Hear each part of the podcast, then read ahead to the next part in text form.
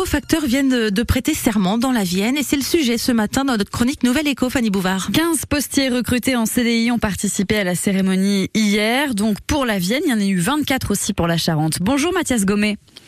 Oui, bonjour. Vous êtes le directeur opérationnel de la branche service courrier colis de la Poste en Charente et donc dans la Vienne.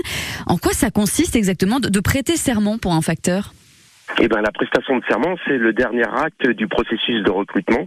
C'est un acte engageant, euh, une prestation solennelle euh, qui permet donc de renforcer l'engagement de nos postiers et par la même occasion donc renforcer la confiance que nos clients ont auprès de tous nos facteurs qui couvrent le territoire. Mais il s'engage à quoi? À ne jamais ouvrir une lettre, à, respecter euh, justement la vie privée de chacun des usagers? Alors c'est bien ça, hein. ce sont des règles concernant la probité, les gestes professionnels, le secret de la correspondance pour protéger donc euh, au quotidien que les prestations donc que nous délivrons sur euh, le territoire soient correctement couvertes en toute confiance pour nos clients. Bon alors même si la dématérialisation est bien en marche, hein, il faut le dire, le rôle du facteur lui reste intact? Alors le rôle du facteur est en plein en pleine transformation.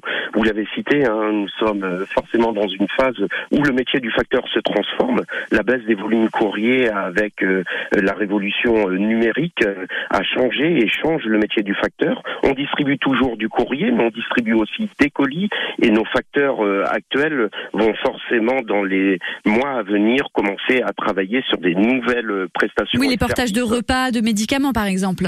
Exactement, sur le secteur donc de la Vienne, nous portons donc euh, des repas au domicile euh, des personnes sur le département de la Vienne et ça se passe un petit peu partout aussi en France. Et donc la Poste recrute toujours on recrute toujours. Hein, euh, pour vous donner quelques chiffres, sur le début euh, de cette année, nous sommes à peu près à une quarantaine de recrutements euh, sur les départements et nous allons prévoir encore une seconde vague de recrutement d'ici la fin de l'année pour renforcer nos effectifs et pallier, bien sûr, au départ naturel que nous avons dans nos effectifs. Merci beaucoup Mathias Gomet d'avoir pris le temps ce matin de répondre à nos questions. Vous êtes hein, du service courrier colis de la Poste en Charente et en Vienne, directeur opérationnel. Belle journée à vous.